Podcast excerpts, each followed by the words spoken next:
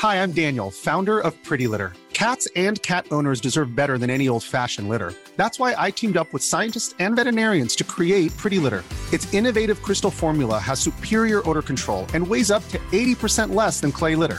Pretty Litter even monitors health by changing colors to help detect early signs of potential illness. It's the world's smartest kitty litter. Go to prettylitter.com and use code ACAST for 20% off your first order and a free cat toy. Terms and conditions apply. See site for details. On est aujourd'hui dans le euh, troisième volet de notre épisode de podcast sur l'écologie. Euh, je vous rappelle qu'il y a, y a déjà eu deux épisodes, le Radio DevOps numéro 13 sur le cloud et le Radio DevOps numéro 15 sur le hardware. Si vous, ne les avez pas écoutés, je vous renvoie à ces épisodes avant d'écouter celui-là. Euh, et aujourd'hui, on va parler de numérique au sens large pour, pour clôturer, excusez-moi, cette fameuse trilogie, que ce soit dans la vie de tous les jours ou ailleurs. Bienvenue sur Radio DevOps, la balado-diffusion des compagnons du DevOps. Si c'est la première fois que tu nous écoutes, abonne-toi pour ne pas rater les futurs épisodes. C'est parti Bienvenue à toi, cher compagnon. Et si tu n'es pas encore abonné au podcast, ben, pense à t'abonner. Si tu veux voir nos, petites bouilles, il faut que tu ailles sur YouTube et que tu ailles euh, regarder, euh, regarder la vidéo. Tu peux aussi t'abonner là-bas parce qu'il n'y a pas que le podcast sur YouTube. Et donc, avec moi ce soir, j'ai Nicolas. Bonsoir, Nicolas. Bonjour à tous. J'ai aussi René. Bonsoir, René. Salut, Christophe. Et enfin, j'ai Benoît. Bonsoir, Benoît. Salut et vous êtes tous les trois euh, chauds a priori euh, comme la planète pour parler d'écologie euh, et de numérique ce soir. J'ai 39,4. Eh ben, on va commencer alors. on va commencer par. ah, avant de commencer, euh, je vous garde, euh, enfin, on, vous garde un petit euh, sujet pour la fin des conseils de lecture et d'écoute. Donc, si vous voulez les, avoir pour approfondir justement cette, cette réflexion, bah, restez bien jusqu'à la fin. Et on va commencer par les idées reçues qu'on peut avoir, notamment sur le nettoyage des mails. L'un d'entre vous voulait parler du nettoyage des mails et je trouve que c'est très bien de commencer par ça. Ouais, donc bah, je pense que c'est notre gouvernement qui, il y a quelque temps, avait passé comme brillante idée de supprimer les mails pour, pour réduire notre consommation et, sauver la planète. voilà, bon après, je ne vais pas dire que c'est inutile, hein, parce que je pense que ben, faire attention à tout ce qu'on consomme, c'est c'est important, mais euh, voilà, moi je trouve que c'est un petit peu. Euh, enfin, le problème est tellement vaste, euh, je suis même pas sûr que supprimer des mails quelque part, ça consomme pas plus que de parfois les, consommer, les, garder. Donc, enfin, il y a des gens qui, avancent cette hypothèse-là en tout cas. bref, pour moi, ça me paraît Enfin voilà, j'ai l'impression qu'on s'attaque au problème par la plus petite partie et je trouve ça assez dommage. Euh, s'il y a quelque chose qu'il faut attaquer, euh, c'est plutôt ben ce qu'on a déjà vu, quoi, essayer de toucher là où le problème est le plus important, c'est-à-dire euh, l'achat des devices qui, est en grosse partie responsable du, problème. Ouais, justement, à sujet des mails et de manière plus globale, la donnée, il y a un fait, je pense, qu'on doit rappeler, c'est que la donnée, une fois qu'elle est écrite sur disque, elle consomme moins que si elle est traitée et transférée. Et euh, il y a ça aussi, euh, du fait que nettoyer ses mails, c'est bien, mais par contre, euh, ne faire que ça ou commencer par ça, c'est peut-être pas en effet la première chose à faire parce qu'il y a d'autres choses qui consomment beaucoup plus que la plupart de ces mails. Et peut-être qu'on peut mettre en place des purges automatiques de nos mails, je ne sais quoi. Euh, mais ça va plus loin que les mails, le nettoyage. Ça peut être le nettoyage des bases de données. On peut se poser la question de qu'est-ce qu'on doit garder, etc. Mais encore une fois, c'est peut-être pas par là qu'il faut commencer parce que justement, c'est pas ça qui a un plus gros impact euh, sur justement bah, la consommation, qu'elle soit énergétique ou euh, en matière première. Il y a peut-être d'autres choses. Qu'est-ce que vous en pensez, Nicolas ou Benoît? Ouais, je pense que c'est une réflexion à avoir au niveau global où euh, bah, effectivement il y a le tri des mails, c'est une petite action individuelle qui a peut-être pas énormément de portée, mais euh, ça va commencer à faire rentrer dans le dans les réflexions des gens que euh, un petit geste permet de sauver un petit bout de la planète. Et euh, en fait, en se disant ah oui, mais alors attends, euh, si un mail ça consomme, peut-être que si je baisse euh, la qualité sur Netflix, sur YouTube, ça va moins consommer. Si je ne fais que écouter un podcast, peut-être que j'ai pas besoin de la vidéo. peut-être que finalement le, le, nouveau PC que je voulais me racheter, j'en ai pas besoin. Et en fait, petit à petit, les, gens vont baisser leur, leurs exigences et vont commencer à faire des efforts et euh, comme on peut le faire sur d'autres parties de notre vie, euh, sur euh, le traitement des déchets, changer de voiture, ne plus avoir de voiture, et ainsi de suite. Ouais, je pense que c'est effectivement. Enfin, moi, globalement, ce, sujet-là, pour moi, c'est un peu le sujet touillette à café. c'est le, le, truc qu'on va mettre en place dans une entreprise pour se donner bonne conscience. Et après, je rejoins Nicolas sur un truc que j'ai entendu au fur et à mesure et j'ai fini par intégrer cet argument qui est pas si, qui est pas si bête, c'est de dire, euh, comme les, les, les voilà, les, les, personnes qui sont pas dans la tech n'ont pas forcément une connaissance, euh, une compréhension fine de ce qui se passe derrière, leur parler de choses qu'elles connaissent au quotidien, parce que dans, au boulot, tout le monde envoie des mails, peut-être que ça leur permettrait d'ouvrir leur conscience à, une autre partie de la problématique. Et donc, je peux entendre cet argument-là, effectivement, peut-être que ça marche mais le, risque que je vois euh, personnellement, c'est que euh, bah, l'effet tout y à café, on y revient. C'est-à-dire qu'une fois qu'on l'a fait, on a l'impression qu'on a fait sa part du job. Alors que au final, on a très très peu pesé dans la balance. Et, c'est là où je suis un peu, euh, je, je, pense, je pense plus pour la, je pense plus pour la deuxième option, mais dans ma tête, j'entends quand même l'argument et peut-être que je m'en rends pas compte, peut-être que ça a quand même un impact dans la tête des gens et auquel cas tant mieux.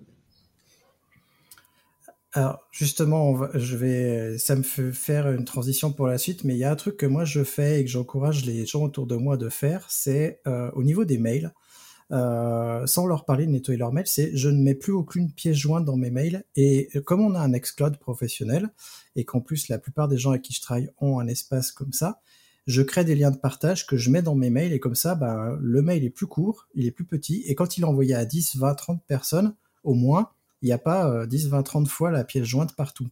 Et elle transite pas sur le réseau. Euh, je pense que c'est peut-être plus efficace que de nettoyer ses mails. Et moi, ça me fait penser à un truc, c'est euh, la responsabilité individuelle. Et ça, ça, déborde, ça va plus loin que la tech. C'est, j'ai l'impression depuis plein d'années qu'en fait, on nous, on nous serine de faites quelque chose pour la planète. Et comme si ces choses-là reposaient sur nos épaules à nous consommateurs et qu'en fait il y avait une sorte de désintérêt ou désaveu ou je ne sais pas ou euh, de déresponsabilisation, voilà c'est ça, déresponsabilisation des acteurs que sont les entreprises ou les politiques. Et pour moi c'est un vrai problème, c'est euh, déjà faire reposer ça sur la responsabilité individuelle, ça veut dire qu'on n'a pas de collectif, on fait pas corps ensemble pour pour faire euh, réduire les choses, et surtout c'est comme si le problème venait de nous. Si, si c'est nous qui devons faire qui devons avoir une responsabilité vis-à-vis de notre, euh, notre euh, économie numérique, eh ben ça veut dire que c'est nous, en tant que consommateurs, qui avons les rênes. Alors que moi, je pense que non, c'est pas, pas uniquement nous. Alors bien sûr, il faut faire des choses, nous, mais je pense que c'est aussi un choix politique et économique de faire des choses. Qu'en pensez-vous? Alors c'est marrant parce que euh, tu parles des, des grosses pièces jointes euh, et euh, quand Benoît en parlait tout à l'heure de la, de, la, touillette à la machine à café, ça m'a rappelé une expérience que j'ai eue dans une énorme boîte dans laquelle j'ai travaillé. on avait des boîtes mail, je sais vraiment plus combien on avait de quotas, mais c'est moi ça m'obligeait à faire le ménage. Je pouvais garder un mois de mail et euh, pourquoi? Parce que tout le monde mettait sa grosse pièce jointe, le document Word, historisé, machin, etc. Puis quand tu disais aux gens, oui, mais c'est supprime un petit peu l'historique du mail. Euh, oui, mais non, c'est important d'avoir l'historique du mail. Bah oui, mais j'ai tout l'historique du mail. Et puis si jamais il y a un morceau que je comprends pas, je te redemanderai. Mais et en fait, les boîtes étaient énormes parce que euh, tout le monde mettait les documents, reply tool, reply tool. Donc finalement, nettoyer les, les boîtes mail, c'est peut-être une bonne chose mais je pense qu'on a une vision un petit peu biaisée. Je pense que nous, on, a des boîtes mail qui sont euh, relativement nettoyées régulièrement parce que on n'aime pas le spam, on aime bien supprimer au, fur et à mesure, euh, on aime bien avoir euh, zéro mail non lu. Et je pense qu'on fait partie d'une catégorie de la population un petit peu à part. Et je pense que faire prendre conscience de, de ça à d'autres personnes, finalement, c'est peut-être pas si déconnant. Je sais pas ce que vous en pensez. Je rejoins Christophe beaucoup sur la, la enfin, la responsabilité individuelle toute seule sera jamais suffisante. Le choix politique non plus tout seul sera jamais suffisant. Et par contre, je mettrais un, enfin, j'essaierai de tourner la question autrement.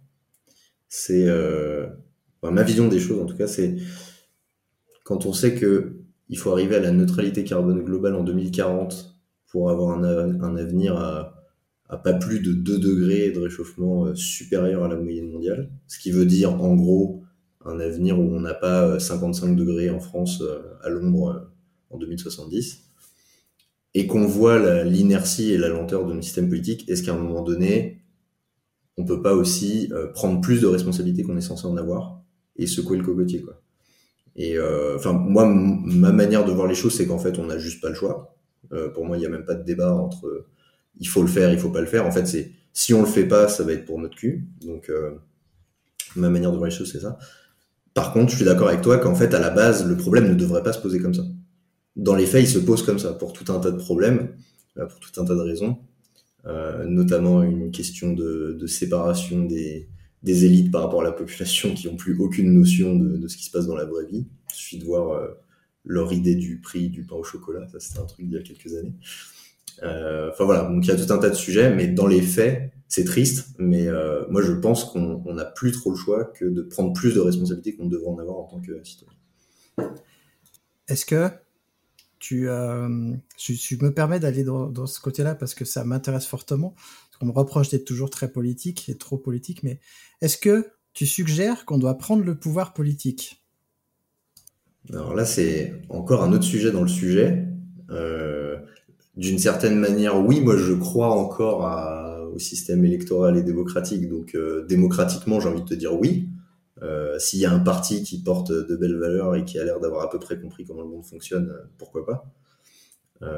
Dans les faits, ça n'a pas l'air très très bien engagé. Donc je ne sais pas quelle est l'autre option par rapport à ça. Mais bon, là on, là, on rentre sur un sujet encore plus politique.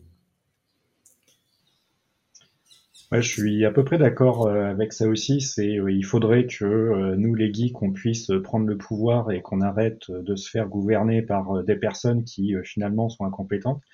J'ai un copain qui me dit régulièrement faut qu'on vire tout le gouvernement et puis on met des, des masters de SimCity et ils géreront peut-être mieux le pays. Mais bon. Euh, au-delà de la boutade, euh, c'est euh, effectivement il y a, y, a, des gens qui nous gouvernent. alors très clairement, j'en vis pas du tout leur place et je suis pas sûr que je pourrais faire mieux. mais clairement, c'est on est mal écouté. Et euh, bah, c'est l'anecdote du pain au chocolat. Euh, bah, c'est euh, en 2040, quand il fera 50 degrés, vous inquiétez pas, hein, ils achèteront toujours leur pain au chocolat et leur iPhone. Eux, ils auront toujours les moyens. Par contre, les autres parties de la population, eux, ils pourront peut-être pas s'acheter de l'eau. Donc c'est oui, il faut qu'on réussisse à prendre le pouvoir. Euh, je sais pas encore comment. mais bon, on est dans un pays où il y a eu une révolution, donc on peut peut-être en refaire une deuxième. Je mettrais juste un bémol sur ce que tu dis. Moi, je ne voudrais pas d'un gouvernement que de geeks, personnellement. Parce que je pense qu'on fait certaines choses très bien. Par contre, on a une vision très obtuse sur pas mal de choses. Et je pense qu'il faut forcément, pour gouverner un pays ou pour aller dans la bonne direction, il faut forcément une, un ensemble très diversifié de, de personnes qui viennent d'horizons différents et qui ont des visions différentes. Sinon, ça peut être aussi une catastrophe dans l'autre sens. Suis assez d'accord. C'est pour ça qu'en fait, on a un problème à l'Assemblée nationale, c'est que le pluralisme et la répartition sociale est vraiment pas représentatif du tout. Et c'est pour ça aussi qu'on a des problèmes de gestion politique. Euh, moi, j'ai pas la solution, mais euh, je pense, à titre personnel, que peut-être on devrait euh, se monter en lobby et faire du lobby citoyen auprès des politiques et du lobby citoyen écologique, tech, parce que sans parler d'écologie, hein, mais le, côté tech aussi, il y a des choses à faire. Euh, bon, on va garder ça pour un autre, euh, sujet, mais j'aimerais bien qu'on on éduque nos, euh, politiques au Smart City et autres, parce qu'ils font n'importe quoi. étant à Saint-Etienne avec les micros intelligents qu'on a voulu nous pondre, je suis assez bien placé, mais bon. Après, après, si je peux. Vas-y, vas-y, continue. Ouais, non, je, je, je, rebondis juste. Bah, après, je pense que c'est un peu. Euh, comme tu le dis, je pense que le, le, consommateur, il a, il a quand même sa part de responsabilité. Parce que ben, il, s'il peut mal consommer, acheter que des produits pourris faits à l'autre bout de la planète dans des conditions dégueulasses. Euh, donc, euh, quelque part, il a, il a sa part de responsabilité. Euh, les gouvernants, ben, pour eux, à mon avis, c'est quand même plus simple de taper sur le, le consommateur que d'aller taper sur certains gros industriels. Euh, voilà, je pense qu'on pourrait par exemple être beaucoup plus radical sur euh, imposer des choses aux, aux, constructeurs, ne serait-ce que des. Enfin, c'est en train de bouger un petit peu quand même. Hein. Euh, voilà, mais des, des, des produits qu'on garantit plus un an et, et voilà, qu'on les garantisse 5-10 ans, ça, déjà, ça serait, ça serait assez beau. Euh, et puis oui, moi je suis assez aussi d'accord sur le fait que on a aussi un peu que ce qu'on mérite, c'est-à-dire les politiques ils vont pas bouger euh, pour rien en fait. Il faut qu'il y ait une masse de gens un petit peu fédérés qui les influencent et que le sujet ça commence à, à qui voit un impact sur euh, les bulletins de vote et, euh, et là ils vont essayer d'aller euh, de répondre à ces problématiques là.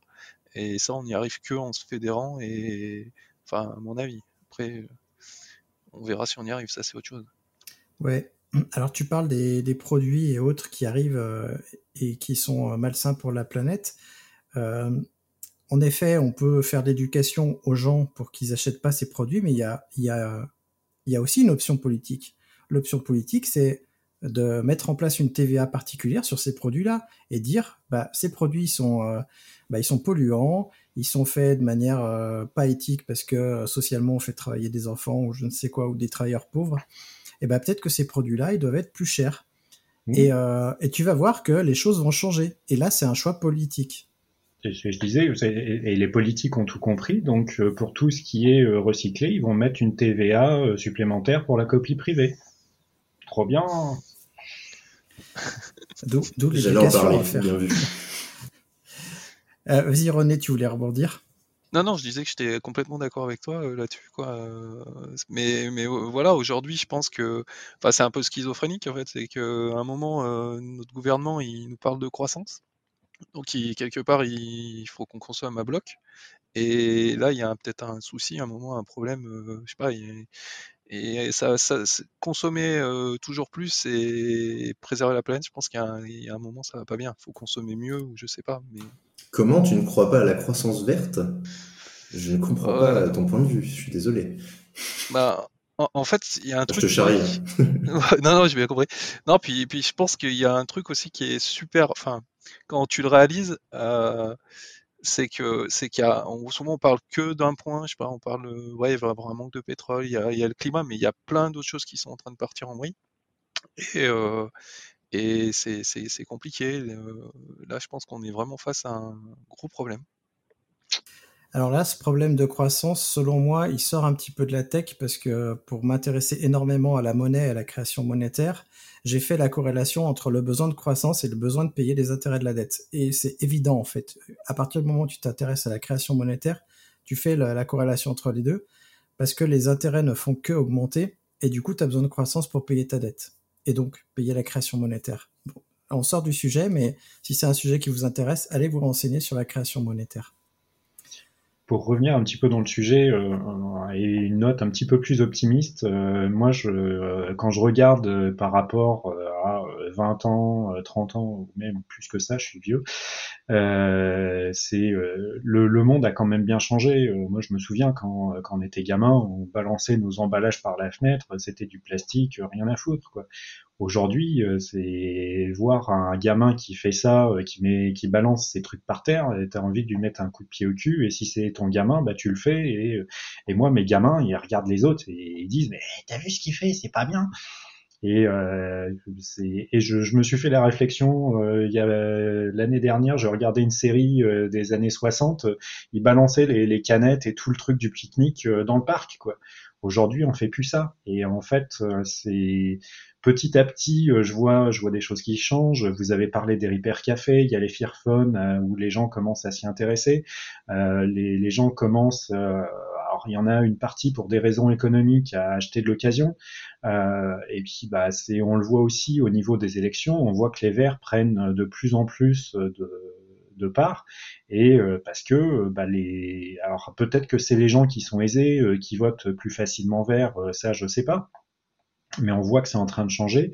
Il y a pas mal de villes où les gouvernements sont, passés euh, plutôt côté vert. Alors après, est-ce que c'est des alliances ou pas? Bah, euh, Je dirais euh, tant mieux.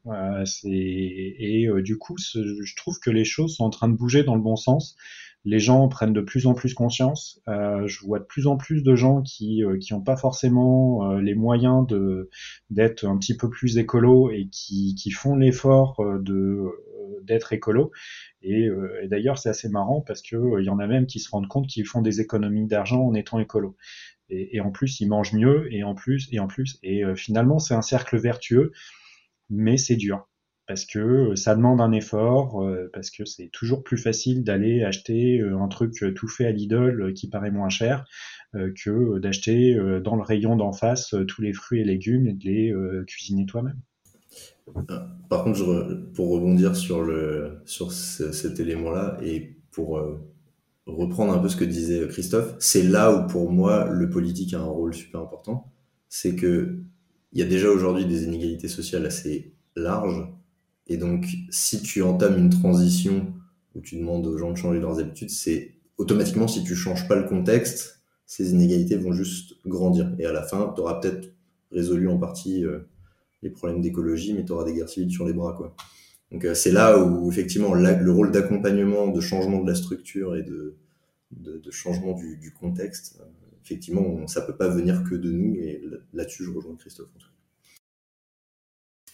Alors justement, euh, une fois qu'on a balayé, les idées reçues, on peut se poser la question, mais est-ce que le numérique, c'est vraiment, c'est vraiment un problème écologique?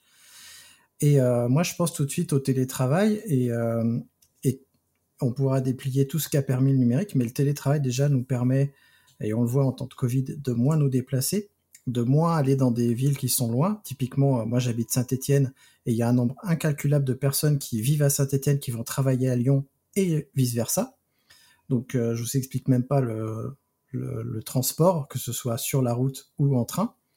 Et c'est pareil en région parisienne, etc. Est-ce que vous voyez euh, d'autres choses que le numérique finalement a permis pour faire des économies d'énergie qu'on dépensait avant? Ouais, je pense que euh, malgré ce qu'on pense, euh, il y a certains objets connectés qui, nous font faire des économies. moi, j'ai changé j'ai changé de, logement et je me suis retrouvé avec une chaudière à gaz euh, qui était euh, super évoluée. C'est-à-dire que l'eau dans les radiateurs est tout le temps à 60 degrés, euh, quelle que soit la température dans la pièce. Donc ça se régule bien, hein. c'est quand le radiateur se refroidit, la chaudière se remet en route. Bah, je suis passé à un truc un petit peu plus évolué, euh, donc un thermostat Netatmo, mais euh, j'aurais pu mettre autre chose. Et euh, bah, régulièrement, je fais des économies. Alors bon, ça consomme un petit peu d'électronique, mais globalement, sur plusieurs années, je pense que ça va se réguler et globalement, mon bilan carbone sera plutôt positif. Et je pense qu'il y a plein de petits trucs comme ça qui peuvent être faits. Euh, mais euh, bah, c'est un investissement initial. Ça m'a coûté super cher au début, mais euh, j'ai pensé plus à la planète qu'à mon budget. Et puis bah, maintenant, au niveau du budget, je pense que maintenant, ça y est, c'est amorti. Qu'est-ce que vous avez fait, vous, de votre côté, pour sauver la planète numériquement? Moi, justement, c'est de faire moins de numérique. Euh, ou en tout cas d'essayer de faire du numérique neuf avec du vieux. Euh, je me suis inscrit dans un hyper café, bon, on en avait déjà parlé. Après, des exemples de euh, qu'est-ce que j'aurais fait avec le numérique de positif. Ah, le télétravail, ça, je suis d'accord. Il y a une, d'ailleurs une étude de l'ADEME qui est sortie il n'y a pas longtemps. J'ai pas, pas encore lu les conclusions. mais par contre, en, en dehors de ça, j'ai pas d'exemple récent en tout cas. Bah, tu parlais des, des Repair Café. Euh, moi, ça fait un bout de temps que euh, j'essaye euh, d'avoir cette démarche-là. C'est plutôt que de jeter et de racheter du neuf, j'essaye de réparer les trucs. Alors, ça peut être du mécanique, ça peut être de ah. l'électronique. Attention, on a déjà parlé de réparation et de recyclage dans le dernier épisode, donc je pense qu'on va passer à, un autre eh ben sujet. Parce ah que euh, j'allais euh, dire un truc, c'est que euh, le numérique a apporté quelque chose dans, dans tout ça. C'est que pour me former à tout ça, je regarde des vidéos YouTube. Alors Alors, je les regarde pas en basse définition, je les regarde en fonction de l'endroit où je regarde, mais j'ai énormément d'informations sur Internet. Et parce que les Repair Café, c'est bien, mais euh, bah, c'est quand tu euh, quand es en période de Covid que tu peux pas y aller, euh, bah, c'est tu, tu cherches d'autres moyens. Donc vous avez parlé d'Ifixit, mais euh, il y a aussi plein d'autres ressources. Et je me suis renseigné, j'ai trouvé énormément de ressources en ligne et j'ai appris énormément et bah, j'espère trouver plus facilement mes, mes pannes maintenant. Et est-ce que quelqu'un veut nous parler justement de la gestion des consommations des smart grids. Est-ce que vous êtes intéressé au sujet? À la, justement à la régulation de la consommation énergétique grâce au smart grid Alors, c'est des technologies qu'on n'a pas encore euh, ou très peu en France, je pense. Mais moi, je trouve ça assez prometteur, le côté justement de créer de l'énergie et de la répartir à l'endroit finalement où on la consomme dans le quartier ou dans la ville. Alors moi, oui, je, m'y suis euh, un petit peu intéressé. Euh, euh, par exemple, on, crache beaucoup sur les compteurs Linky. Et en fait, si ERDF les a mis en place, c'est justement pour permettre de mieux réguler son, son réseau électrique. Parce que ça aussi, c'est un truc qui a changé avec le temps. C'est que avant, on avait des grosses centrales et on disséminer euh, l'énergie un petit peu partout en France, mais on avait du coup un, gros endroit où on produisait l'énergie et au fur et à mesure on l'a propagé euh, un petit peu partout en France. Et en fait ça, ça a totalement changé parce que maintenant les gens sont mis à produire euh, chez eux. Alors les gens de manière globale, hein, il, y a, des entreprises, etc. Et ça peut être des panneaux solaires, ça peut être des éoliennes, ça peut être tout ce qu'on peut réinjecter dans le, dans le réseau. Mais du coup, il y a, eu énormément de problèmes euh, pendant un moment, parce qu'en fait, le réseau, il n'a pas été construit pour. Et euh, en fait, euh, bah, du coup, il a fallu qu'ils fassent évoluer leur, leur réseau. Mais du coup, là, c'est un réseau électrique. Hein, on parle de, de 400 volts, 20 000 volts et ainsi de suite. Et en fait, c'est ils ont réussi à changer tout ça parce qu'ils se sont mis à connecter tous leurs euh, tous leurs appareils et ils vont réguler le, la tension euh, à différents points du réseau parce qu'ils sont capables de dire bah tiens euh, Madame Michu vient d'allumer son micro-ondes donc du coup il va falloir ramener un petit peu de réseau.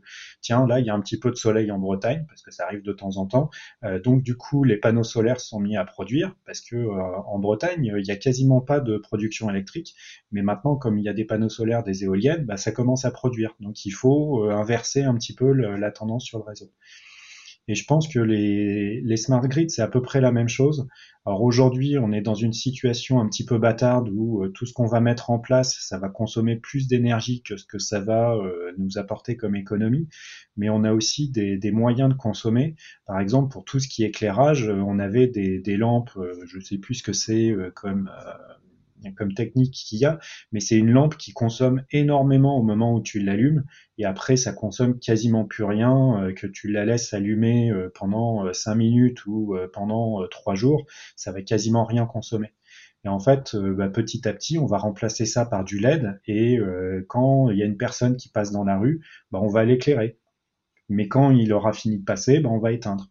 Et du coup, on va pouvoir euh, rajouter un petit peu plus de sécurité parce que marcher dans le noir, c'est dangereux. On peut, euh, on peut tomber et se casser un truc. Ça n'arrive jamais. Euh, mais en même temps, on va pouvoir faire des économies d'énergie puisque on va, on va pouvoir couper l'électricité là où il y en a pas besoin.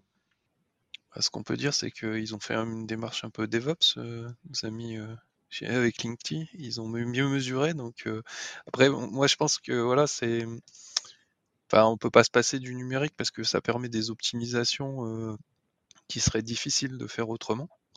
Donc il faut pas être non plus en mode enfin tout jeter et voilà faut être mesuré et la, difficulté je pense de l'exercice c'est que euh, c'est qu'il faut voir au global et ça c'est compliqué quoi entre la fabrication des nouveaux devices qu'on va mettre versus euh, ce qu'on gagne en consommation sur le long terme et voilà je pense que c'est ce qui est vraiment difficile dans, sur ce domaine-là. Je suis d'accord avec René. Euh, c'est... Moi, j'ai pas assez étudié le sujet pour tirer des conclusions sur l'IoT, les smart grids, c'est bien ou pas bien, j'en sais rien. Je pense que c'est vraiment au cas par cas. et, à étudier, faire une balance plus-moins, quoi. là où, là où éventuellement, enfin, je suis d'accord sur le Linky, effectivement, je trouve que là, ça, ça peut être pertinent. Et globalement, j'ai tendance, mais c'est vraiment une impression, j'ai tendance à penser que quand on parle d'équipements qui vont concerner beaucoup de personnes pour un, faible nombre d'équipements, il y a plus de chances en tout cas que, euh, que, que, si le que si l'innovation est bien pensée, il y a un gain réel. Alors plutôt que quand on parle d'IoT qu'on va déployer euh, fois 2, 3, 4 par personne, par appartement, là où du coup on va fabriquer forcément beaucoup d'équipements pour avoir l'optimisation à la fin. Voilà. Mais encore une fois, il faut avoir, je pense, qu'il faut avoir les chiffres au cas par cas pour savoir euh, si on a gagné ou si on a perdu.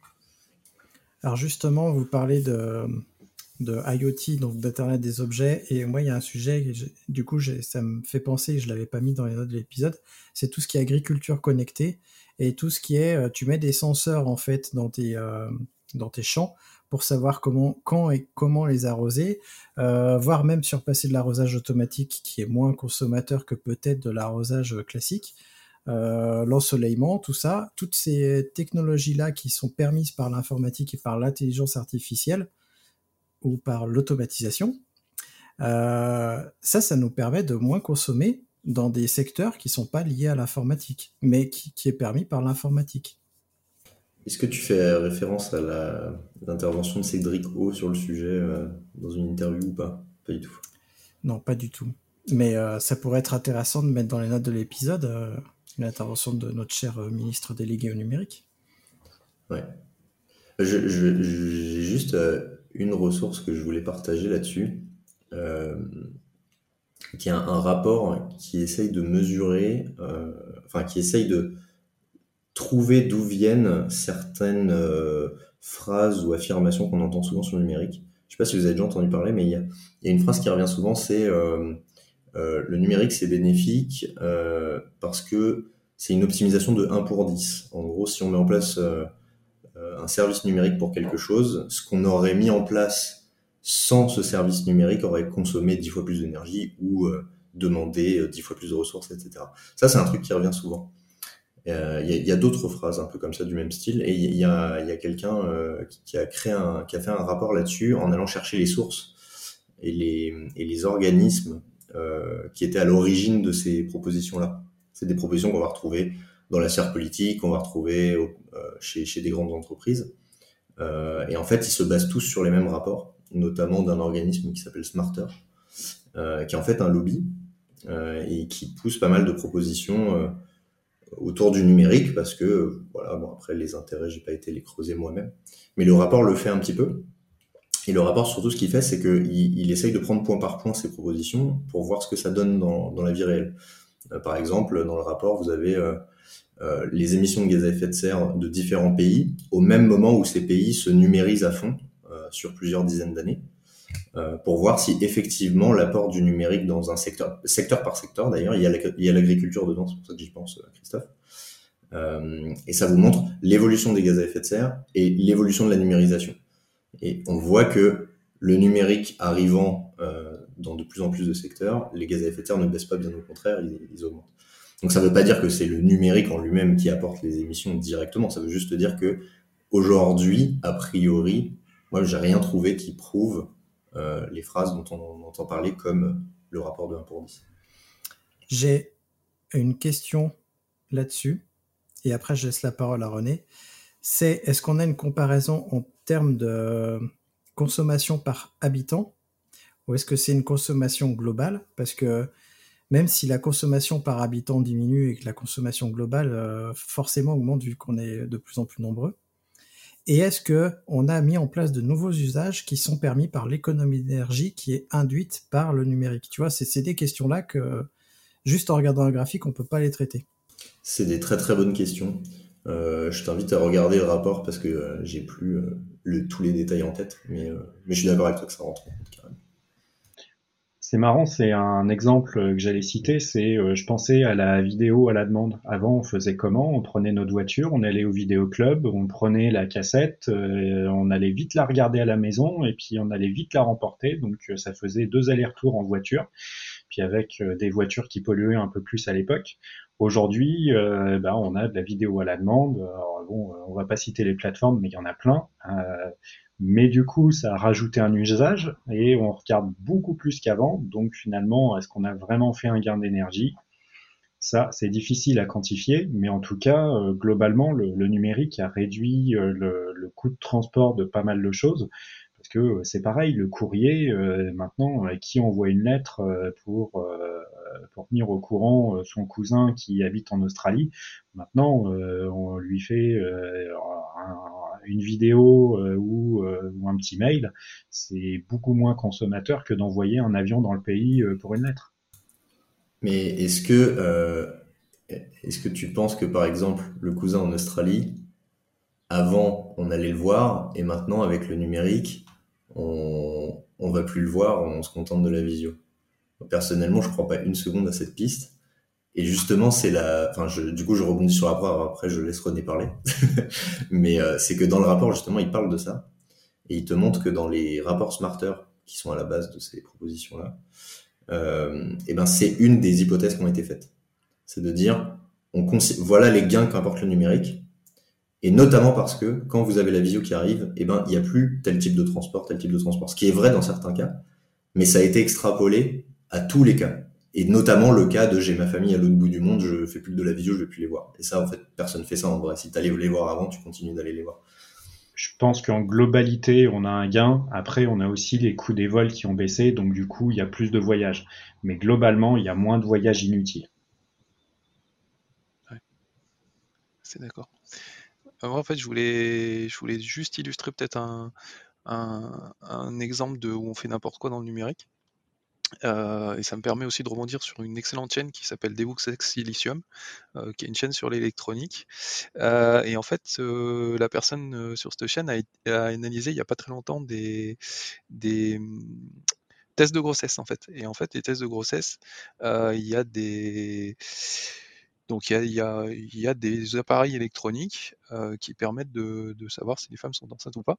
Et en fait, la personne a disséqué cet appareil-là, et en fait, on se rend compte que euh, cet appareil-là fonctionne comment En fait, il fonctionne avec une bandelette qui peut s'acheter au détail et qui coûte presque rien.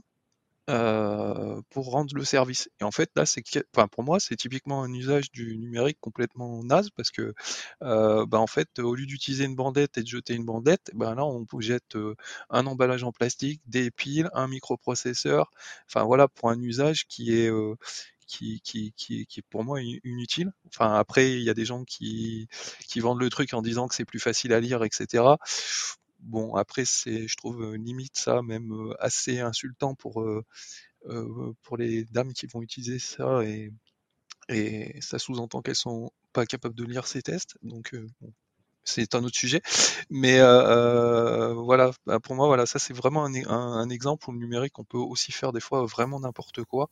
Et, je pense qu'il faut faire preuve de discernement. Autant, je pense, ça peut être vraiment utile dans certains domaines, autant euh, il y a des domaines où je pense aujourd'hui ça va beaucoup trop loin et on, gage vraiment des ressources pour de manière inutile.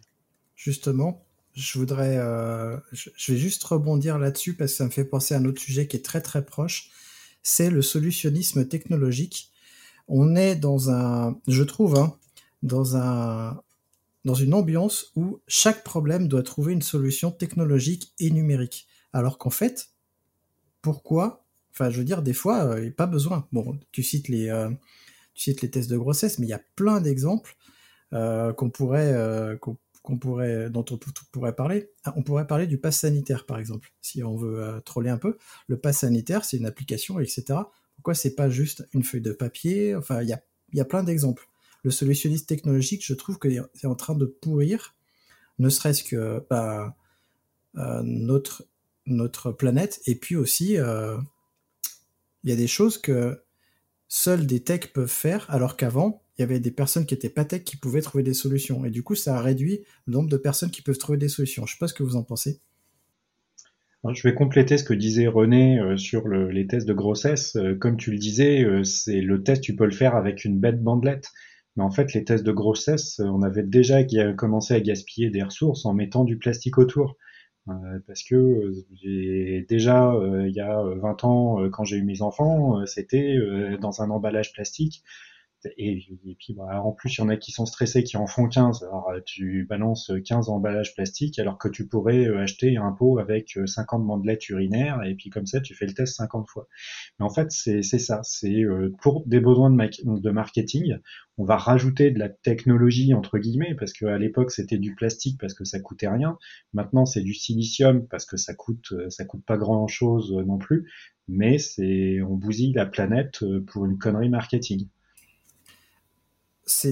selon moi, c'est pas du marketing. Selon moi, c'est du capitalisme. C'est-à-dire que ta bandelette, tu la vends moins cher que ton truc avec de l'électronique. Et du coup, ta marge et ton chiffre d'affaires, il n'est pas aussi important. Tu vois ce que je veux dire? Mais si tu la vends plus cher, c'est grâce au marketing euh, rendu possible avec la euh, pseudo-technologie. Parce que euh, justement, dans la chaîne, il le montre bien. C'est technologiquement, c'est complètement débile. Le, truc, il va lire la bandelette urinaire. Donc, puis bientôt, ça va nous envoyer un SMS. et puis la prochaine génération, ça enverra un truc sur Twitter. Je suis d'accord. Je suis d'accord avec Nicolas que ça n'a pas commencé avec le numérique. Je suis d'accord. C'est vrai que en fait cette dynamique elle était déjà là. Du coup, ça prend des proportions de dingue avec le numérique parce que pour faire des en fait pour finalement faire des choses simples a priori avec un petit objet avec le numérique au final on va quand même embarquer un processeur et, tout un tas de composants. Mais je suis d'accord avec toi que ça a commencé avant et finalement le, problème il est peut-être au-delà du numérique, il est il est beaucoup plus large que ça au final. Bah, en fait, ça a aussi un autre travers, je pense, c'est de croire qu'on peut tout résoudre avec la technique. Et ça, c'est c'est peut-être un peu dangereux. Euh, après, c'est sûr, hein, peut-être qu'on va aller terraformer Mars et qu'on n'aura pas de problème. À l'échéance de 20 ans, là, je le sens pas bien quand même le truc, hein, mais après. Pense qu'il y a plein de sujets sur lesquels la, technologie peut apporter des choses. Alors euh, le coût de la bandelette urinaire, bon bah là c'est purement de la connerie. Pour le pass sanitaire, euh, il faut au-delà des conneries euh, qui ont été faites avec le QR code qui contient toutes tes informations personnelles, au-delà de ça, ça, permet aussi de, garantir que ton que ton pass il n'a pas été falsifié parce que faire un faux papier, on a toujours su faire des faux papiers. Donc si on en revient à faire des passeports biométriques, je suis pas sûr que ça soit vraiment une bonne idée. Alors que là, en réalité, c'est tu vas scanner un QR code qui va être vérifié sur Internet et qui va vérifier que oui, c'est bien toi, euh, Christophe, euh, tu as été vacciné, testé négatif euh, ou je ne sais quoi, mais on est capable de vérifier que c'est toi. Et après, on va vérifier ta pièce d'identité et on saura que c'est bien toi et que du coup, tu es bien négatif et que tu as le droit de rentrer dans le cinéma et de te coller à tous les autres. Alors que bah, c'est faire ça sur un bout de papier, bah, faire, faire défaut peux t'en faire. Hein. Je te prends un bout de papier, euh, tac tac, un griffouillon. Euh, tu veux un tampon, bah pas de souci. Euh, j'ai une imprimante 3D, je te fabrique un tampon. Hein. Aujourd'hui, c'est plus en le, le, sujet, il est, il est plus large que ça. C'est regarde les billets de banque. Les billets de banque, c'est censé être infalsifiable. Je veux dire, des solutions non technologiques qui nous permettent de faire des choses. Mais J'attire votre attention que ça fait déjà 42 minutes qu'on discute et qu'on n'a même pas fait un quart de notre programme. Donc je vous propose qu'on avance un petit peu euh, et qu'on passe aux euh, études et labels sur le numérique. Et notamment comment est-ce qu'on euh, comment est-ce qu'on reçoit ces études et labels? Qu'est-ce qu'on peut faire quand on lit une étude et est-ce qu'on doit la croire à 100% et donc, euh, je vois que ça vous euh, ça, ça, vous émeut. Donc, euh, je pense notamment, euh, on va lancer un petit peu la, le sujet. on sait qu'il y a le Shift Project qui a sorti un rapport il y a un an, qui a été un petit peu, qui a reçu un, accueil un peu bizarre et voire froid par certains techs. Et comment est-ce qu'on doit, comment est-ce qu'on peut faire attention à ce qui est dit dans un rapport, comment est-ce qu'on peut croiser les sources, est-ce que vous avez des idées, est-ce que quand euh, un rapport dit des bêtises sur une partie du rapport, on doit forcément jeter le rapport au complet? Toutes ces questions-là restent euh, en suspens. Ready to pop the question?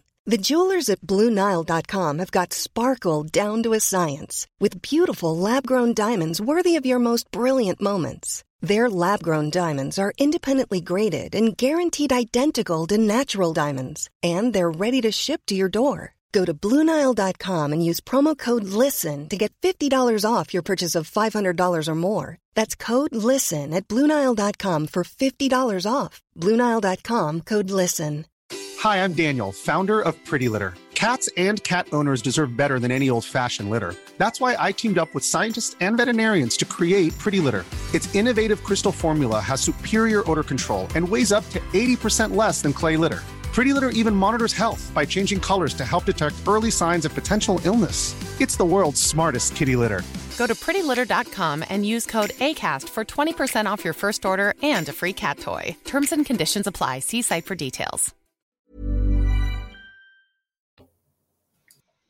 Je pense qu'il faut prendre euh, pas mal de recul avec tout ça. Euh, globalement, euh, on sait que euh, si on continue comme ça, la planète est foutue. il faut que euh, un maximum de personnes euh, puissent s'en rendre compte et, et, nous les premiers hein, parce que nous aussi à notre niveau il faut qu'on qu change des choses il faut que les politiques puissent comprendre que si eux ne font pas des choses on va dans le mur donc finalement, est-ce que c'est vraiment grave que le, y ait quelques incohérences dans le rapport? De toute façon, on va présenter ça à des politiques qui comprennent déjà rien ce qu'on leur présente d'habitude, donc c'est peut-être pas vraiment grave qu'il y ait quelques erreurs.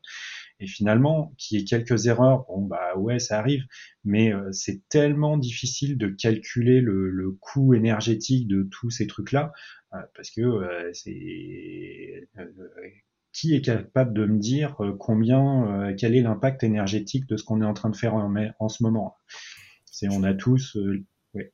Je peux te donner la conso du client si tu veux. oui, voilà. Mais, mais oui, t'as raison. Il y a toute la chaîne à prendre en compte. Voilà. Et finalement, te prendre en compte toute la chaîne, c'est hyper compliqué parce que euh, finalement, euh, bah, moi j'ai de la fibre, il y en a peut-être un de vous qui a de la DSL, donc du coup, ça a un impact énergétique différent. Euh, il y en a un qui a un PC, il y en a un qui a un Mac, il y en a un qui a Linux. Euh, c'est et puis Benoît, tu utilises des machines que tu recycles et que tu répares. moi, j'achète du neuf, donc du coup, je pollue plus, mais je garde mes machines beaucoup plus longtemps, donc finalement, peut-être que je pollue moins. En fait, c'est super compliqué comme sujet. Et euh, finalement, le, ce qu'il faudrait peut-être retenir de ce rapport-là, c'est que euh, tous ces trucs-là ont un impact et qu'il faut qu'on retenir les ordres de grandeur.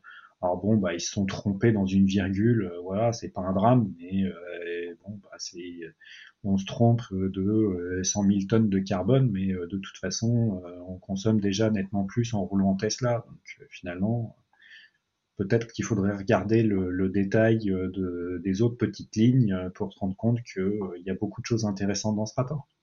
Bah dis donc, Elon, il en prend pour son grade aujourd'hui, hein, entre Mars et Tesla. Est-ce que justement, ça pourrait être une piste de créer ces rapports en open source et libre et de pouvoir les faire évoluer, justement, et de les faire corriger par la communauté? Parce que j'ai l'impression qu'aujourd'hui, les rapports, ils sont pondus, c'est des PDF, et puis voilà, ils bougent plus.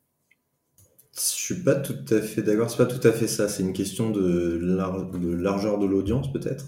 Mais euh, les rapports, alors que ce soit le Shift Project ou d'autres, hein, mais euh, ils font des reviews à plusieurs. C'est pas quelqu'un qui pond le rapport et qui le publie. Hein. Il y a des reviews, il y a des plusieurs versions, c'est itéré. Le Shift Project d'ailleurs, ils font des, euh, ils font des avant de publier un rapport, ils font toujours, il me semble, une journée où tu peux y aller en tant que citoyen et débattre du rapport, des points du rapport, et euh, ils, ils, font des prises de notes en groupe de ce que tout le monde veut apporter comme élément. Après, ils, font une curation. Et à la fin, seulement, tu as le rapport final. Donc, il y a déjà une forme de, de, de, de travail collaboratif. Après, peut-être la question, c'est la question de la largeur euh, et du public concerné, mais en tous les cas, c'est déjà ouvert. Peut-être que du coup, c'est contraignant d'aller sur Paris physiquement. Ça, c'est peut-être le problème, par contre. Mais euh, voilà. Moi, je pensais, en fait, euh, à s'inspirer euh, de la gestion de projet des logiciels libres pour euh, faire des rapports libres. Alors je sais que il y a des données apparemment qui sont ouvertes sur ces types de rapports-là, donc ça veut dire qu'ils servent aussi à quelque chose, ça veut dire à nous, à nous proposer des données ouvertes. Alors ouais. ouais. Et en fait, ça dépend aussi, pour les données dans les rapports, ça dépend forcément des, des chercheurs qui ont produit les données. Parce que tu as les gens qui font le rapport, qui synthétisent et tu as les gens qui vont aller chercher les données et les produire. Et en général, c'est plutôt des scientifiques. Et du coup, bah, tout simplement, le moyen d'aller voir, enfin, d'aller creuser de ce côté-là, bah, tout simplement, quand tu as un graphique ou un tableau, euh, en général, tu as la source, il y a toujours marqué euh, machin et machin en telle année, tu peux récupérer le, la publication scientifique d'origine. Et en l'occurrence, en l'occurrence, le Shift Projects, leur, il me semble que leur, les chercheurs sur lesquels ils se basent le plus souvent, c'est Andra et Edler, que tu peux, tu peux trouver leurs publications sur Internet. Eux, ils ont fait, ont, ils, ont, effectivement fait des erreurs à l'époque. C'est d'où aussi l'erreur cumulée du Shift Project, mais eux, leurs données, elles sont publiques et ils font des, ils font des, des corrections. Quand ils se rendent compte de, de problèmes, ils, ils, mettent à jour et tout ça, c'est public. Là où tu as d'autres chercheurs qui vont produire des, des données euh, potentiellement euh, beaucoup plus timorées, on va dire, sur le numérique, mais derrière, euh, t'as pas accès à la, à la base. T'as pas accès à la base. Euh, voilà. Mais effectivement, c'est des choses qu'on peut aller creuser en allant voir les sources et en allant récupérer euh, les données d'origine et pas forcément les avis qui sont mis dans le rapport si on veut être critique. Je vais rebondir là-dessus et euh, sur deux trucs. Déjà, euh, c'est facile de leur taper dessus, mais comme c'est un sujet qui cristallise euh, pas mal de problématiques et de garde-chapelle, je pense que on leur tape facilement dessus. Euh, moi, j'avais vu une histoire euh, de euh, d'un économiste qui avait bâti toute une théorie sur la croissance, la décroissance, etc. Et en fait, tous ces calculs étaient faux, mais du coup, il y avait une différence, une échelle divisée par 10 fois 10, je sais plus, parce qu'il y avait une erreur dans son fichier Excel. Donc le, le mec, il, il s'est juste planté, il a fait fois à la place de plus ou l'inverse, et du coup, tous ces calculs étaient faux. Mais tous les économistes américains sont formés sur ce truc-là depuis 20 ans. Alors par contre, lui, on lui a pas tapé dessus. Bon, en même temps, il est peut-être mort depuis. Euh, et euh, le deuxième truc, c'est, euh, je pense que le, pour qu'on puisse faire évoluer les choses, euh, c'est, tu parlais de collaboration, mais quand tu fais du collaboratif sur des sujets sociétals comme ça, on parle aussi beaucoup d'open data.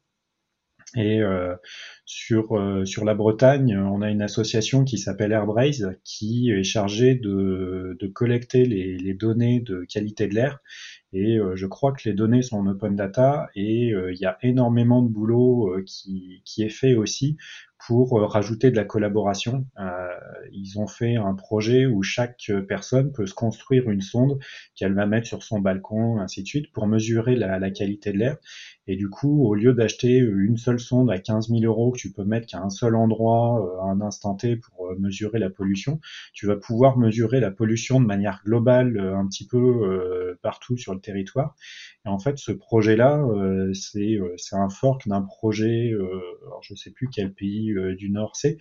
Et en fait, il y a plein de petits projets qui sont en train de se monter pour mesurer la qualité de l'air. Et ils essayent de, de, mettre toutes ces informations au global dans une seule base de données pour avoir des données un petit peu plus globales là-dedans. Et je pense qu'on aurait beaucoup plus d'initiatives sur pas mal de choses comme ça. Ça nous permettrait d'évoluer sur bah, sur pas mal de choses. Et je vais continuer sur ce sujet-là. J'ai euh, vu une interview de, du mec qui avait fait euh, ses Covid list, je crois. Et en fait, euh, il avait fait des, des graphiques et euh, il trouvait que ce qu'on nous présentait dans, dans, tous les journaux, c'était n'importe quoi. Et en fait, il était allé rechercher les, les, infos. Et au début, à la main, il faisait tout à la main. Il allait chercher les infos, il est rentré dans sa base de données, il faisait des graphiques au fur et à mesure. Et en fait, au fur et à mesure, le, on a commencé à venir lui donner euh, les, les, vraies données, donc qu'il soit pas obligé d'aller euh, les, chercher manuellement. On a commencé à lui envoyer par SMS. Donc, je crois que euh, il y a quelqu'un qui lui envoyait, quelqu'un du ministère qui lui envoyait les, données à jour par SMS. Et puis bah, petit à petit, ils ont ouvert le truc et euh, maintenant, je crois que ces stats-là sont directement disponibles en open data. En fait, je pense que le, numérique permet aussi ces trucs-là euh, parce qu'il y a plein de citoyens qui euh, ont énormément de compétences, qui peuvent analyser les trucs, euh, faire des choses comme ça.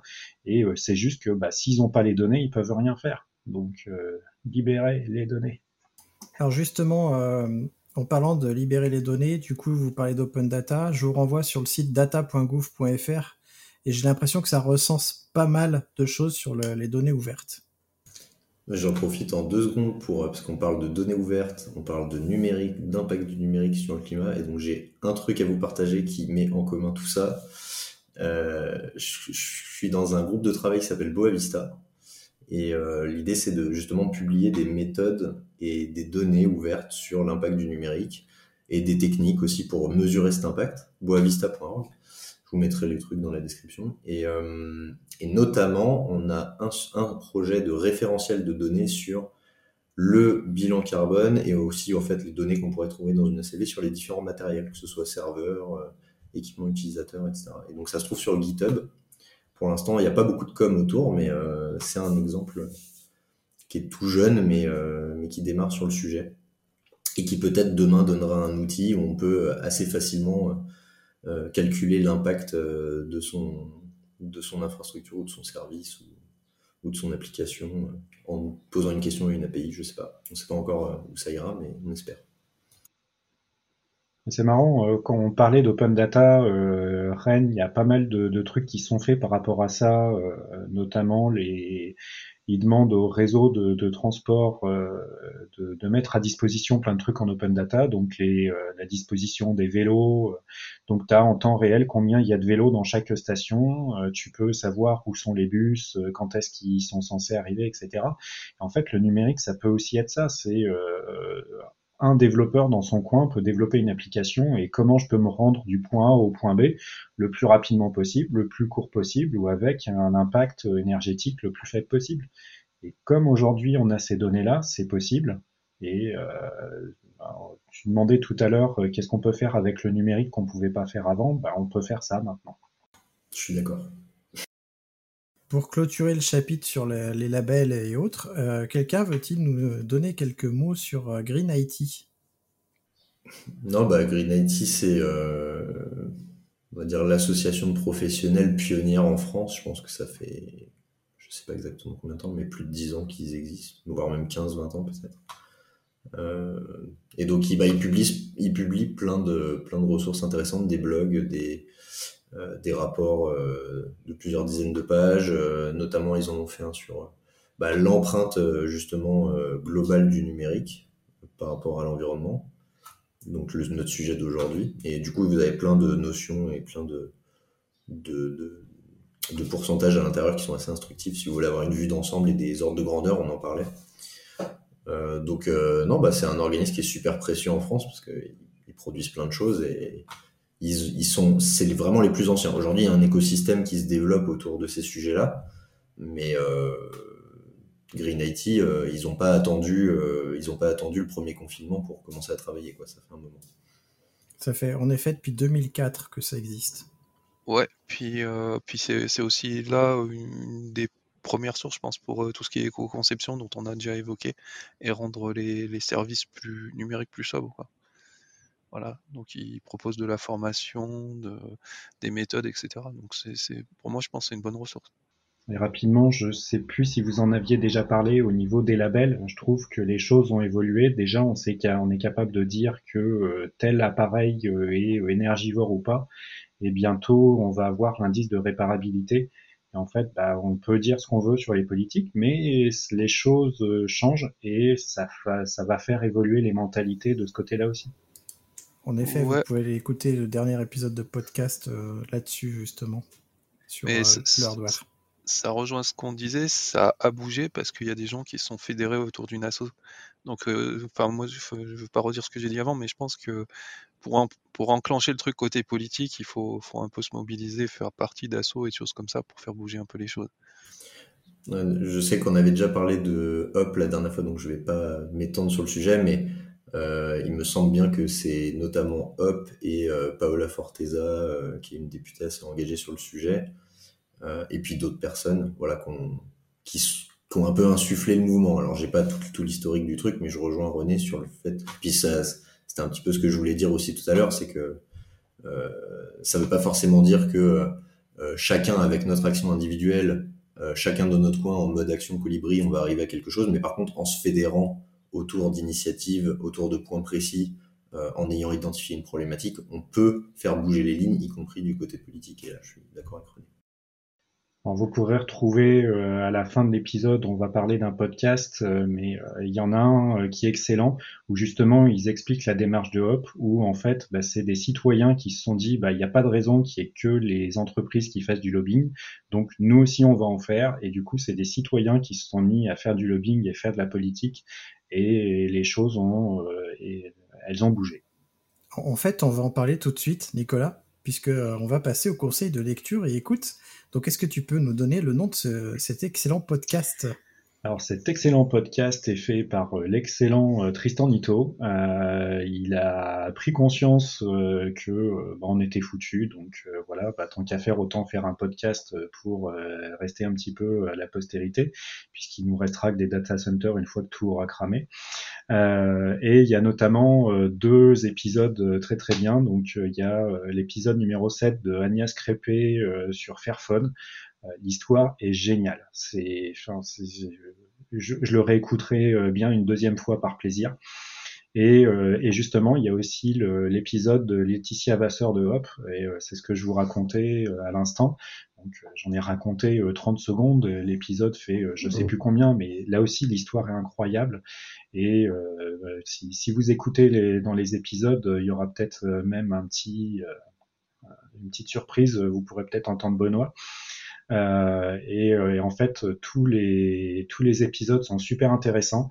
Euh, bon, bah, au début, vous allez les écouter, vous allez peut-être déprimer un petit peu, mais au fur et à mesure, vous allez vous rendre compte qu'il y a des gens qui qui se bougent pour faire bouger les choses et ça, ça redonne un petit peu de baume au cœur aussi. Au contraire, je le trouve assez, assez engageant et, et, il donne envie ce podcast. Je trouve pas que, enfin moi à la fin des épisodes, j'ai plus envie de faire plein de trucs de me morfondre euh, dans mon coin. Et c'est là que je trouve qu'il est assez fort. Notamment l'épisode avec Agnès Crébet en parlait. Moi, à la fin, je me disais, mais enfin, voilà, faudrait créer plus de boîtes comme ça, tu vois, qui mènent le mouvement. Enfin, ça donnait vachement envie. On a aussi euh, le podcast, euh, et voilà, c'est ça, Isvis Vendev, euh, avec Frédéric Bordage, qui parle de l'ordinateur beg au numérique vert. Donc, on vous mettra le lien dans la description de l'épisode. Et puis Benoît est aussi passé euh, sur Ifis Mendev. Il est partout. Je, savais pas si t'allais me balancer ou pas. Benoît, tu es partout. On va arrêter de t'inviter ici alors. Hein. Alors du coup, le prochain podcast dont on va parler, y es passé aussi ou? Euh, Non, je crois pas. Ça me dit rien ça. C'est bon, tu peux y aller. Dépêche-toi de te faire inviter alors. Ouais, parce que le prochain podcast, là, tu auras atteint le high level parce que c'est France Culture. Le numérique peut-il être écologique et responsable? euh, donc euh, là, on vous conseille euh, l'écoute de ce podcast-là. France Culture, de manière générale, est une très bonne émission, même si certaines, enfin une très bonne chaîne, même si certaines émissions, des fois. Mais ça, écoutez. On a aussi quelqu'un qui m'a mis un dépôt GitHub et, qui, veut en parler de ce dépôt parce que j'aurais peur de dire des bêtises. Bah du coup c'est un bah, c'est un dépôt vous savez comme les awesome dépôts GitHub où il y en a sur tous les sujets. Hein. Et ben là, c'est un dépôt sur euh, éco-conception et numérique responsable au sens large. Et c'est euh, bah, Richard Anna euh, qui, qui bosse à la DINUM, il me semble, et qui est très très actif. C'est lui aussi qui a monté le, podcast Écologie. Ah bah tiens, on ne l'a pas cité, mais podcast Écologie, c'est aussi très quali. et donc il fait notamment ce podcast, il fait maintenant aussi une newsletter, et puis à un moment donné, il avait initié un dépôt pour qu'on pour que bah, tous les gens qui s'intéressent au sujet puissent euh, agréger des ressources. Et du coup, vous avez tout plein de ressources sur tout plein de sujets. Quand vous commencez à creuser le numérique responsable, vous verrez que ça, ça, couvre plein de sujets, pas que l'écologie, il y a aussi euh, l'accessibilité euh, des sites web, l'inclusivité dans le numérique, etc., etc. Donc voilà, plein de ressources à creuser si ça vous intéresse. Et enfin, on a un site pour finir, qui est le site de Jean-Marc Jancovici. J'en entends beaucoup parler, mais je le connais pas. Donc si l'un de vous veut, en parler, en dire deux mots. Oui, c'est moi. En fait, euh, bah, c'est qu'il y aura même un, petit bonus, mais euh, ça fait longtemps que euh, j'en entends parler de, ce monsieur. ses confs sont super intéressantes et même des fois un petit peu perturbantes parce que bah, il dit notamment que le nucléaire, bah, oui, ça pollue sur des centaines d'années, mais que c'est peut-être l'énergie qui, qui, peut nous sauver au niveau bilan carbone. Euh, parce que au final, c'est euh, aujourd'hui l'énergie qui est la moins carbonée. Et en fait, il, fait prendre conscience du problème, mais à un point, c'est hallucinant. Et euh, bah, comme c'est un scientifique, il intervient là à l'Assemblée nationale. Donc je vous incite à aller regarder sur sur son site. Il y a toutes ses interventions, il y a tous ses bouquins, il y a tout ça. Donc si vous voulez vous intéresser au sujet, il n'y a rien de mieux. Et euh, si vous n'avez euh, pas euh, autant de temps à consacrer à lire tout ce qu'il a fait, il y a un petit bonus, c'est une vidéo de Sébastien Bro je voudrais pas l'écorcher son nom, c'est il avait fait un talk il y a quelques années au Brescamp. le titre de son talk, c'est On aurait pu sauver les abeilles, mais on a préféré sortir un nouvel iPhone. Donc c'est ça fait un petit peu mal comme comme titre. alors si vous voulez écouter la conférence, elle est super intéressante, elle dure à peu près une heure. Et moi, c'est euh, c'est une des conférences qui m'a le plus marqué. Euh, ça ça m'a fait prendre conscience de à quel point on était un petit peu dans la merde et qu'il fallait vraiment qu'on se bouge. Euh, alors très clairement, c'est pas pour nous que ça va changer notre vie. Hein. On allumera la clim quand on sera vieux mais c'est surtout nos gamins qui, qui, vont en pâtir. Donc euh, je sais pas si vous en avez, mais euh, moi j'en ai trois et j'aimerais bien leur laisser la planète euh, qu'elle soit dans un état potable. J'ai bien dit potable parce que maintenant c'est trop tard et bah, c'est il est gentil Musk, mais moi j'ai pas envie qu'on aille sur Mars parce qu'on a déjà bousillé une planète, on va pas aller en bousiller une deuxième. Une deuxième planète où il n'y a pas de ressources naturelles a priori, pas autant que, que sur Terre. Bah, au moins il y aura moins d'eau à gaspiller. Et je précise que Sébastien Bro, il est dans l'Octévert aussi. Je crois que c'est le tout premier épisode. C'est le tout premier épisode. Qui est sympa aussi à écouter. Alors maintenant qu'on s'est bien déprimé, euh, qu'est-ce qu'on peut faire finalement? Euh, Qu'est-ce qu'on peut faire à notre niveau, nous qui écoutons le podcast euh, Est-ce que vous avez des idées? Bah déjà pour tous ceux qui connaissent pas encore suffisamment le, sujet, euh, écoutez et regardez ce qu'on vous a conseillé précédemment que ça va vous motiver d'autant plus euh, à faire des choses. Et euh, bah après, c'est tout ce qu'on a dit, c'est essayer de trouver euh, à la fois des petites choses qui vont pouvoir changer des trucs à notre niveau. Et si vous avez le courage, monter des, des, lobbies pour aller voir les politiques, pour encore une fois changer les choses. Mais très clairement, ça sera plus au niveau politique qu'on pourra vraiment changer les choses. Et c'est pas à notre niveau. C'est comparer euh, ce qu'on fait à notre niveau à euh, mettre votre café euh, dans votre dans votre compost. oui, c'est bien, mais c'est pas ça qui va sauver la planète. Je rebondirai là-dessus pour l'action en entreprise. Bah, j'ai évoqué Boavista tout à l'heure. en fait, l'idée elle est simple, c'est je pense, en tout cas du point de vue du numérique, qu'on ne, on ne peut traiter correctement que ce qu'on mesure correctement.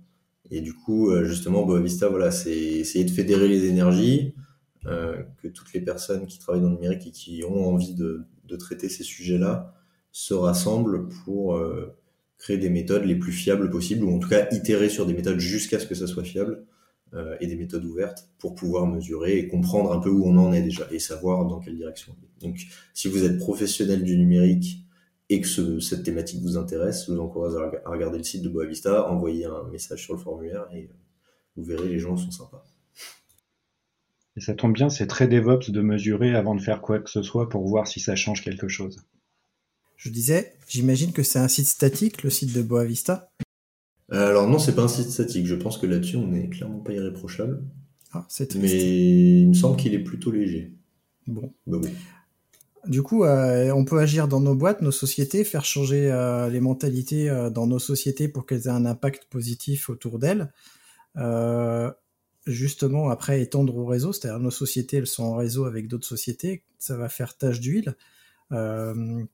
Qu'est-ce qu'on peut faire à part justement rentrer dans cette démarche de réduction d'économie d'énergie? Donc, on, a dit faire des lobbies, interpeller les élus donc que ce soit au niveau locaux et nationaux, on peut faire ça. Il faut qu'on blinde notre discours. Est-ce qu'on travaille un discours en commun et est-ce qu'on les appelle? Est-ce qu'on leur écrit? Euh, euh, Est-ce qu'on va les voir? Parce que euh, nos députés, on peut aller les voir dans nos circonscriptions. Ça, c'est quelque chose qui peut marcher selon vous? Dans une certaine mesure, oui. Je ne saurais pas dire dans quelle, dans quelle mesure, mais il y a un exemple qui est plus ancien, c'est, enfin, qui est toujours d'actualité, mais je sais pas si vous avez déjà participé aux campagnes organisées par la Quadrature du Net sur euh, tout ce qui est euh, euh, transparence et, utilisation de nos données. mais c'est souvent l'approche employée. C'est finalement ils automatisent un peu ce truc-là en, te pré-mâchant le travail. quand tu vas sur leur site et que tu veux participer à la campagne, tu as un mail, ils présélectionnent les élus en fonction de là où tu te trouves et ils t'aident à les envoyer en masse à tous les élus qui sont connectés à toi, on va dire. Donc oui, c'est un truc qui a déjà marché pour certains projets de loi, pour certaines choses. C'est pas suffisant, je pense. Je pense qu'il faut qu'il y ait d'autres actions que ça, mais effectivement, ça peut faire partie de la solution. On peut peut-être euh, se rapprocher des organismes qui existent déjà pour euh, rajouter un petit peu de lobbying, euh, parce qu'on a parlé du shift, apparemment c'est relativement ouvert. Peut-être qu'ils recherchent des gens pour relayer le message. On a parlé de Hop, peut-être qu'ils ont besoin de personnes pour relayer le message. Peut-être qu'ils ont personne dans votre circonscription et que ça aiderait d'avoir une personne qui va tanner vos élus locaux. Et, et à plusieurs, on est toujours plus fort que tout seul dans son coin. Donc, euh. Ouais, puis c'est peut-être un peu aussi comme dans le logiciel libre, hein, il y a plusieurs manières de participer. On peut participer activement, mais on peut aussi euh, peut-être juste adhérer à une association qui nous plaît, donner un petit peu, un peu, un peu d'argent et voilà, ça fait avancer le schmilblick. Ah, il y a d'autres choses que je peux vous conseiller aussi, c'est euh, moi je suis dans une démarche extrêmement politisée et je vais en fait aider le parti que j'ai choisi c'est pas même pas un parti, c'est un mouvement. Je vais aider le mouvement que j'ai choisi. J'ai rejoint un groupe informatique dans ce mouvement-là, et du coup, je vais essayer de l'aider euh, à euh, que ce soit sur les thématiques numériques ou les thématiques écologiques dans le numérique, à, euh, à prendre conscience de ça, mais aussi au niveau local, puisque au niveau local, je participe aussi aux, élections municipales, et donc j'essaye de partager ces connaissances-là avec mes collègues. Donc si vous avez un parti que vous voulez faire évoluer, allez-y, engagez-vous, allez discuter avec les gens, allez discuter avec les députés, et euh, si vous rentrez à l'intérieur, vous pourrez faire peut-être bouger les choses. Je dis pas que ce sera le cas, mais je dis que peut-être. je vais juste compléter un truc. je suis un peu en retard pour parler des, entreprises et des citoyens juste avant, mais bon. Euh, c'est, euh, il y a un mouvement qui s'appelle Tech for Good et aussi Data for Good. Enfin, il y a pas mal de choses comme ça. Euh, en fait, c'est des mouvements qui vont essayer d'agréger les associations et les, organismes qui vont essayer d'avancer dans la bonne direction. Alors pas que sur l'écologie, hein, il y a aussi, euh, euh bah, justement, on en parlait, les discriminations en tout genre, voilà. Et en fait, c'est si vous vous posez la question de, en tant que professionnel de la tech, mais pas forcément au fait de tous les aspects, impact du numérique, etc. Mais par contre, je veux mettre mes compétences de tech au service d'une cause qui me parle bah ça c'est pas mal parce que ça, fait gagner du temps en tout cas pour trouver l'assaut qui vous plaît quoi. Et ça vous permet de répondre à des missions et de voilà si vous voulez faire du DevOps et de l'automatisation pour un truc qui vous botte, bah potentiellement vous allez pouvoir le faire à ce, niveau-là. Je crois que c'est de cette association-là dont je voulais parler. Euh, je crois que les entreprises peuvent euh, y souscrire. Donc, euh, si vous arrivez à décider votre boîte de d'y souscrire, euh, en fait, euh, le, ils vont vous aider et vous accompagner pour avoir une démarche un petit peu plus verte. Euh, moi, je sais que c'est dans, dans ma to-do list pour que on le fasse à notre niveau dans ma boîte.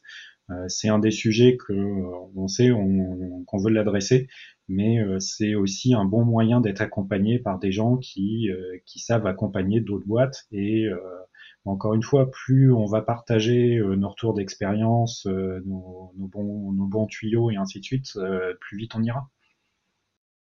Sur, dans la même veine, il y a après, ça j'ai fini. dans la même veine, il y a une, une boîte qui s'appelle Vendredi. vous pouvez aller sur vendredi.cc, le site web. Et là, c'est donc c'est pas que pour les techs, mais ça peut marcher pour les techs aussi. C'est une, espèce de d'industrialisation du mécénat de compétences. Je sais pas si vous connaissez le terme, mais en gros, ça veut juste dire euh, euh, dédier une partie du temps des salariés d'une entreprise à une cause. Et là, du coup, c'est plus dans une démarche. Autant Tech for Good, c'est plus chacun dans son coin. Vous pouvez contribuer à Tech for Good en répondant à des missions sur votre temps libre. Autant vendredi, c'est par exemple, euh, bah, tu parlais de le faire avec l'entreprise, bah, ça peut être dans une démarche conjointe avec l'entreprise.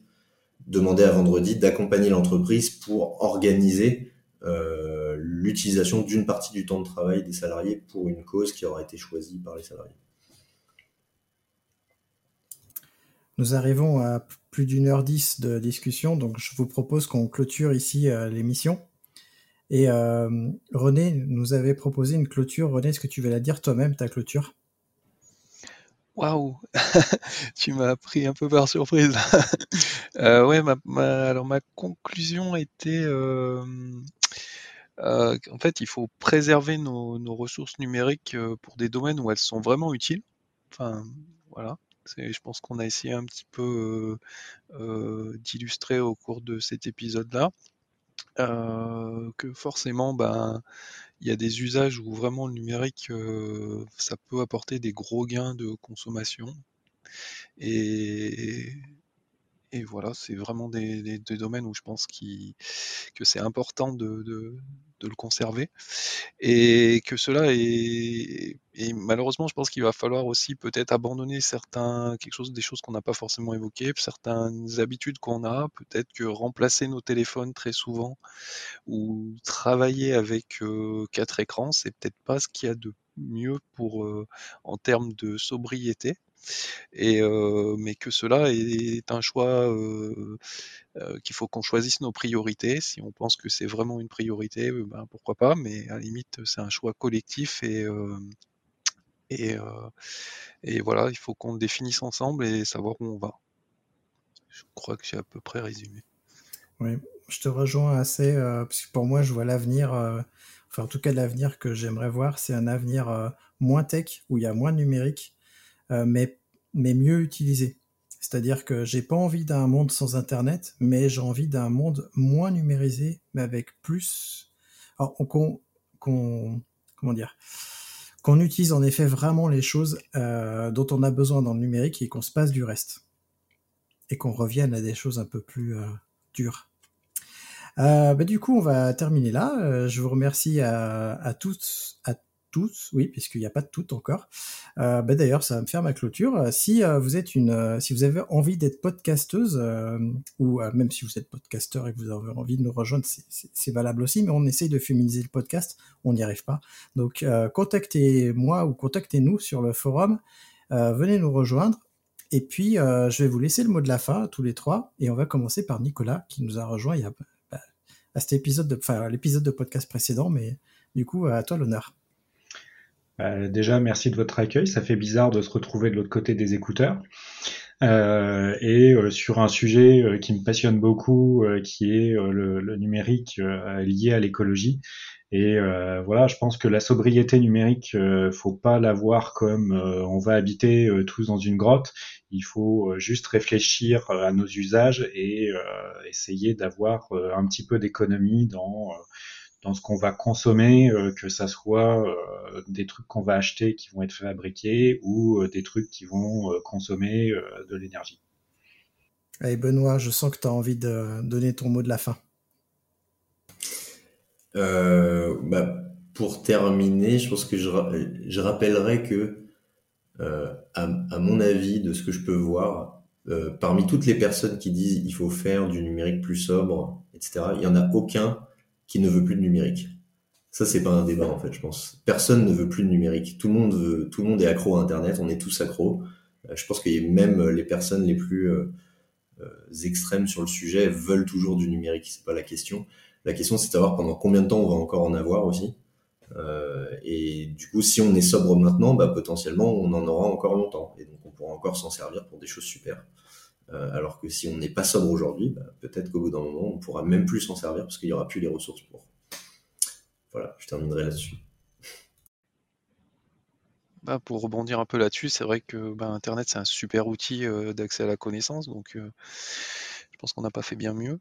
ça a ouvert plein de perspectives, donc c'est forcément très intéressant de le garder. Euh, je pense qu'on sera tous d'accord et voilà, bah, et comme disait Benoît, de le garder euh, le plus longtemps possible. Et sinon, ben, dire que voilà, cet épisode n'était pas forcément évident quand on l'a lancé. Je trahis un peu les secrets de, la conception du podcast. Et voilà, j'espère qu'on s'en est pas trop mal sorti et que vous apprécierez cet épisode. Puis s'ils l'apprécient pas, ils nous le diront. Euh, et ben moi, je vous dis à très bientôt et n'oubliez pas de vous cultiver et à bientôt pour le prochain podcast. Merci d'avoir écouté Radio DevOps. N'oublie pas de noter l'épisode, plus la note sera élevée et plus il sera mis en avant dans les applications. Tu peux aussi le partager, ça nous aidera à le diffuser et à rendre le mouvement plus visible. Si tu as envie de discuter du mouvement, alors rejoins-nous dans la communauté des compagnons du DevOps. À bientôt! La balado-diffusion des compagnons du DevOps est produite par l'Hydra.